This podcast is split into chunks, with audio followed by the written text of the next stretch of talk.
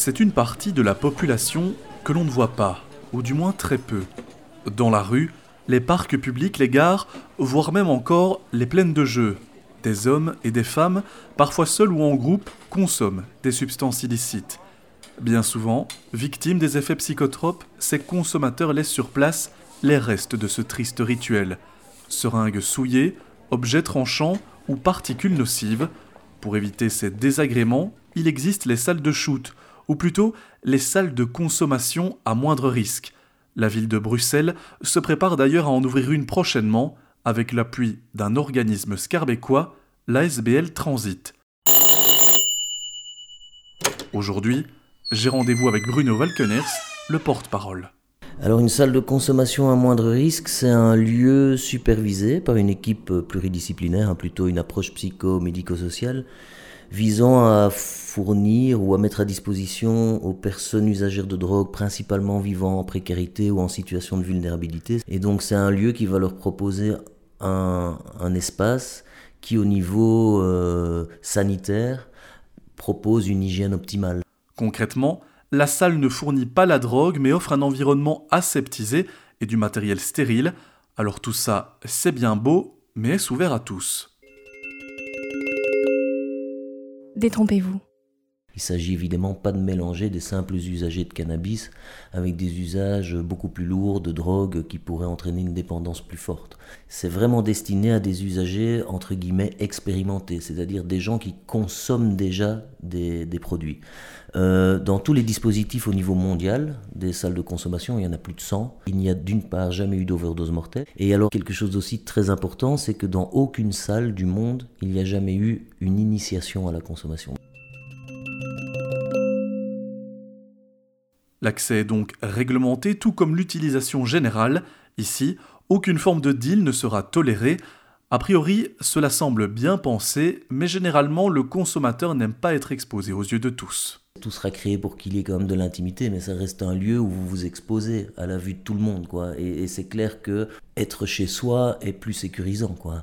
C'est d'ailleurs tout le problème de la criminalisation. C'est ceux qui n'ont pas de chez eux aujourd'hui où ils vont consommer, ils vont se cacher, ils vont dans des parkings, au bord du canal, dans des endroits euh, très cachés, et justement où nous, par exemple, on a du mal à travailler, on a du mal à les rencontrer, à faire de la prévention. Et donc l'idée d'une salle de conso, c'est ça aussi, c'est de créer un lieu bah, qui va nous permettre à nous aussi de mieux pouvoir travailler. quoi.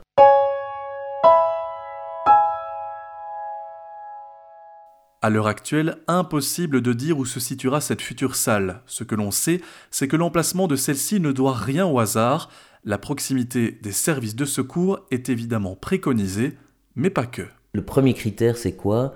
C'est la salle doit se situer à proximité des lieux, des scènes ouvertes de consommation. Parce que l'usager ne, va pas parcourir des kilomètres pour se rendre dans, dans la salle et c'est pas forcément de la mauvaise volonté. C'est parce que ben, certains n'ont pas de revenus, donc doivent prendre le risque de prendre le tram ou les transports en commun sans ticket de transport, étant déjà usagés, s'ils sont contrôlés, ils sont pénalisés, voire on appelle la police, ils sont usagés en possession de drogue, ils n'ont ils, pas envie de s'exposer encore à des risques supplémentaires.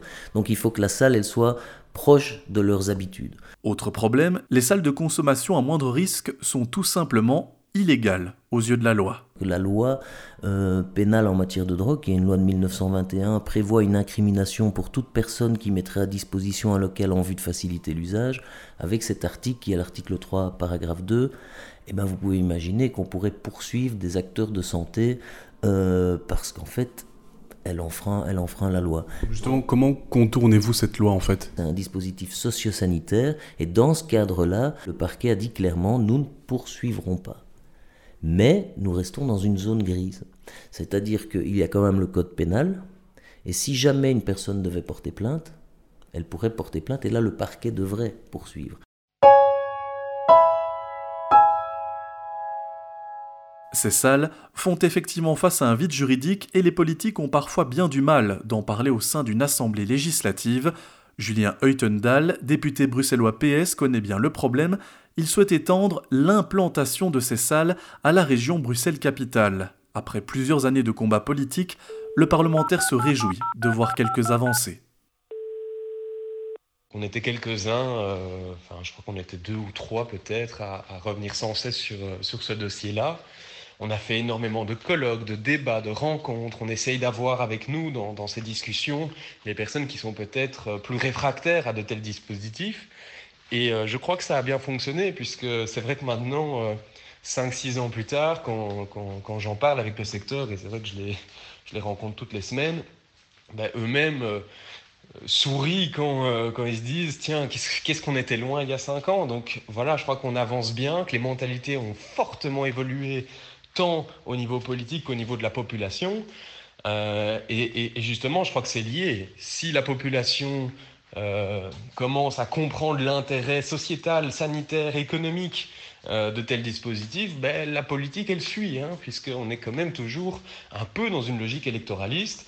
Je crois que certains avaient peur de euh, euh, se positionner clairement en faveur de distribution de seringues, de, création de lieux pour consommer de la drogue. C'est vrai que quand on dit ça sans avoir les sous-titres et les analyses complémentaires, ben, je peux comprendre que ça puisse crisper, que ça puisse faire peur. Et donc c'est vrai que le personnel politique a eu tendance à à ne pas avancer sur des sujets comme ça parce qu'ils euh, trouvaient ça trop touchy. Objectif améliorer la santé, mais surtout créer un lien social pour permettre aux associations d'ouvrir une porte vers ces citoyens désaffiliés.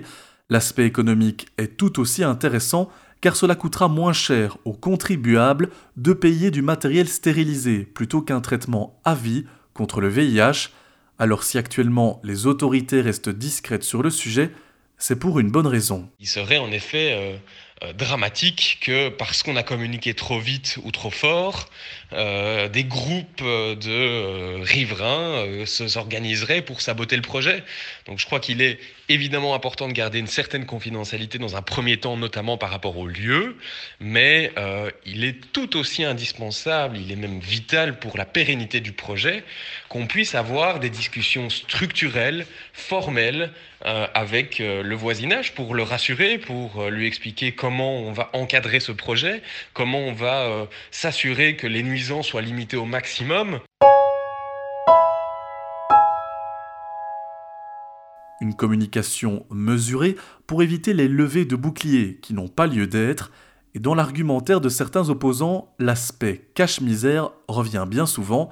Alors, est-ce bien cela l'objectif final? Je crois qu'il vaut mieux aider ces personnes, assumer le problème plutôt que juste fermer les yeux, mettre sa tête dans le sable et considérer que comme c'est interdit, il n'y a pas de problème et donc tout va bien. C'est finalement une argumentation qu'on retrouve dans, d'autres sujets touchy. Hein. Euh, quand on parle du cannabis, quand on parle de euh, la prohibition de la prostitution, c'est toujours les mêmes arguments qui reviennent. Euh, et pourtant, ben, on voit que ces arguments n'ont pas permis, en tout cas, de, de résoudre les problèmes, qu'il s'agisse de prostitution, qu'il s'agisse de cannabis ou qu'il s'agisse de, de drogue par injection. En Belgique, il n'existe actuellement qu'une seule salle de consommation à moindre risque. Elle se situe à Liège. Et depuis son ouverture, en 2018, les chiffres sont on ne peu plus rassurants. Sur une année, 500 toxicomanes s'étaient inscrits et 15 000 consommations de rue ont ainsi pu être évitées. Retrouvez tous nos podcasts sur Mammouth Media.